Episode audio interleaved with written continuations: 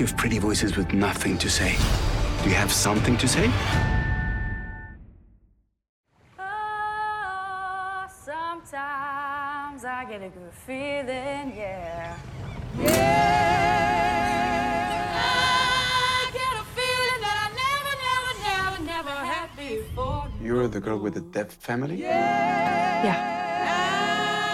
I just want to tell you right now. And you sing. Interesting.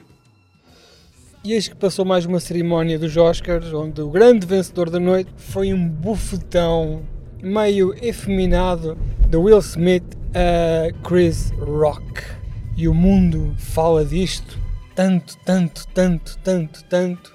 Isto tudo para esconder a verdadeira vergonha da noite que foi um filme de domingo à tarde ganhou os Oscars com Coda, aquele que parecia ser à primeira vista e com zero contexto e apenas pelo título uma adaptação de um videojogo de ficção científica, na verdade é uma história de uma miúda que é a única pessoa que fala e ouve numa família de surdos mudos.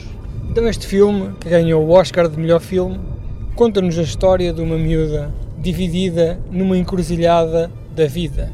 Ela está prestes a acabar o liceu e está dividida entre entrar na universidade e seguir a sua paixão e ficar com a família, pois ela é a responsável pela comunicação daquela família de surdos mudos que confia nesta rapariga toda a sua ligação com o mundo exterior, com a comunidade onde se inserem.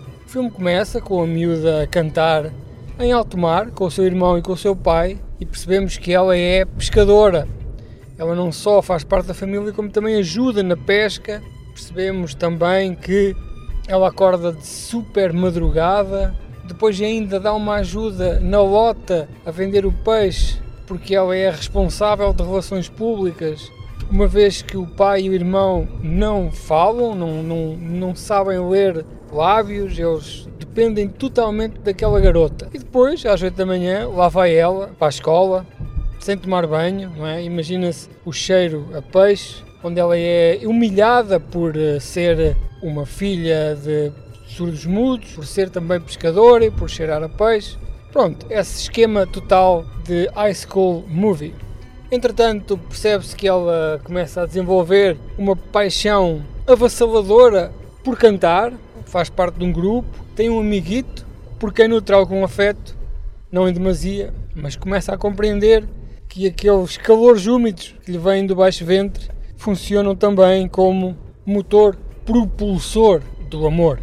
E é então que ela vai para um espetáculo, os pais são convidados, os pais não percebem porque são surdos mudos, não compreendem sequer o que é cantar e estas encruzilhadas nestes filmes de família desembocam sempre em choradeira interminável. Neste caso, usando todas as ferramentas, todos os clichês do grande livro de meter parolos a chorar, este filme consegue pegar nestas emoções pré-definidas, nestes templates de reação, para usá-los como arma de arremesso dos coitadinhos dos Oscars. Este ano, os coitadinhos não são coreanos que sofrem racismo, não são paraplégicos que querem ter um emprego, não são deficientes mentais que querem manter a sua filha, não são manetas nem pernetas, são surdos mudos que, à boleia da inclusão, a Academia tanto gosta de afagar durante um mês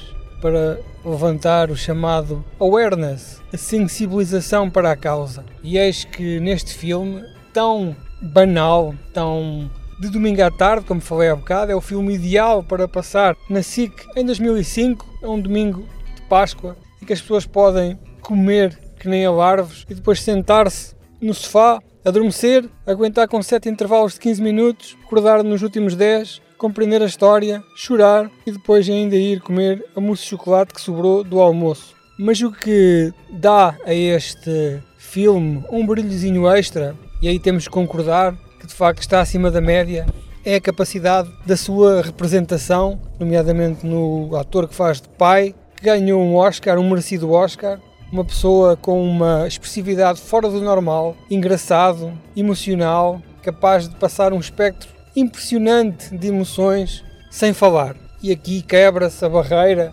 do tal preconceito de que se calhar seria melhor usar um ator como um Brad Pitt do Intermarché e metê-lo a abanar os braços, a fazer dele de surdo-mudo, mas não. Só mesmo, neste caso, uma pessoa que saiba as dores e que saiba as alegrias daquela comunidade conseguiria fazer esse tipo de expressividade. E pronto, ganhou. Ganhou o Oscar. Toda a gente se vai esquecer, não é? O filme é banal. O filme só não vai estar a um euro eh, nas caixas do Jumbo do ano que vem porque já não há caixas de um euro e nem há jumbo, como já tínhamos falado anteriormente, mas toda a gente se vai lembrar o ano 2022 como sendo o ano em que Chris Rock apanhou um supapo nas trombas porque Will Smith não percebeu sequer o âmbito da sua piada e o ano em que, que se normalizou agredir alguém, agredir um profissional da comédia, só porque não concordamos com a sua piada. As piadas são para fazer rir, são injustas, são enviesadas, são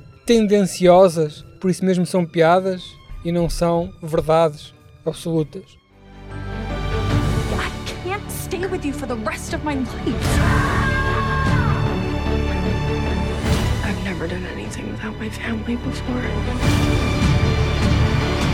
Love